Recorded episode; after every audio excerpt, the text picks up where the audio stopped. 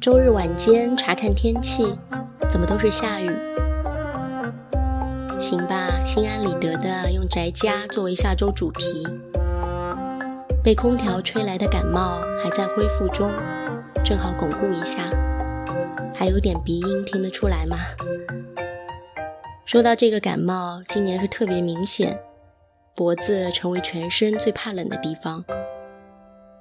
上了地铁就先找可以避开出风口的位置，坐公交也是，就一直在调空调叶片的风向。现在的公交车几乎都是老爷爷老奶奶在坐，早锻炼结束，提着菜篮、穿着背心的老人家，淡定地看着我。一个努力保护自己的脖颈，受不了一丁点儿冷风，虚弱的中年人在不停更换座位。是头发剪太短的关系吗？以前好像没有那么敏感，会察觉到头顶冷风这件事。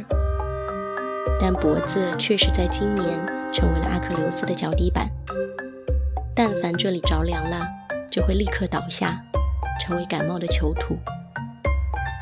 不敢大意，晚上洗好澡，和种地的老汉一样，在脖子上搭一条干毛巾，脖颈上的保护，四十岁身份的象征。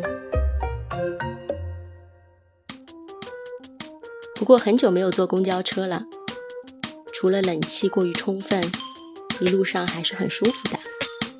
让座给老奶奶，奶奶提前下车的时候拉我过去，说：“小姑娘，你来坐。”虽然不讨厌老去，有时候还会期待变老，但骨子里被往小了说，还是会开心的。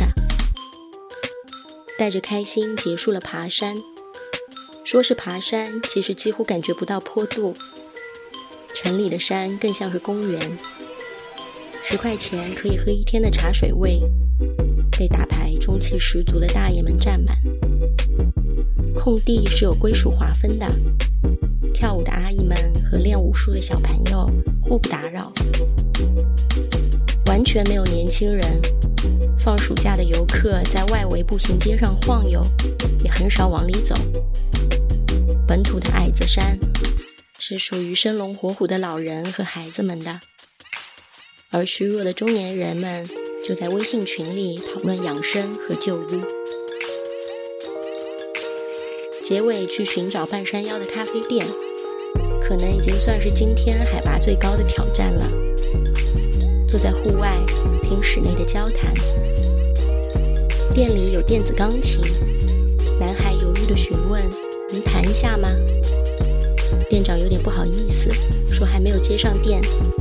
男孩有点遗憾地说：“没事没事，我就问一下，就看到了，想问一下。”隔了一会儿，店长又跑过来说喊人来接电，接好了可以试试看。不一会儿，音乐就飘了出来，断断续续，从练习到完整的曲子。透过玻璃窗看到店长把咖啡放在了琴的旁边。男孩偶尔停下来，尴尬地搓搓手，和店里几个顾客说：“不好意思，很久没弹了。”大家都温和地笑，拿着手机拍他。此刻的音乐或者照片，总之是收获了一个瞬间吧。爬山回来给自己加餐，吃了烤肠和卤味拼盘，慢悠悠地把《上等快乐》看完。里面谈到旅行，说当母语和察言观色的感觉全部被切断的时候，你还能被人喜爱吗？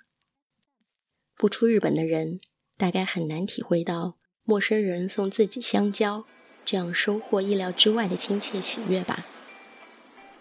看到这段的时候，就想到刚刚公交车上的奶奶和咖啡店的钢琴，不一定是旅行。只是在日常生活中更换了线路和节奏，也会遇到突然的亲切的记忆，还很新鲜，卤味也更好吃了。刷微博，感觉所有人都在抓紧，抓紧夏天的尾巴，看各种演出、演唱会。小伙伴们也在叫嚷嚷地说：“好想在夏天结束前看一次现场呀！”然后就在电影开始前的广告时间，顺手那么一刷，就刷到了回春丹的现场票。应该是刚放出来的加场，下单完成还有点不可思议，而且就是五天之后，完全不需要漫长的等待。预习歌单，锻炼膝盖，现场蹦跶起来。果然夏天待我不薄。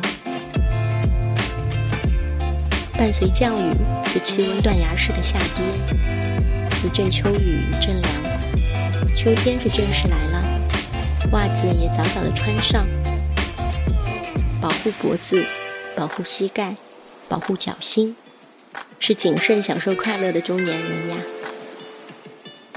那就下一个五分钟融化时间，要健康，再见。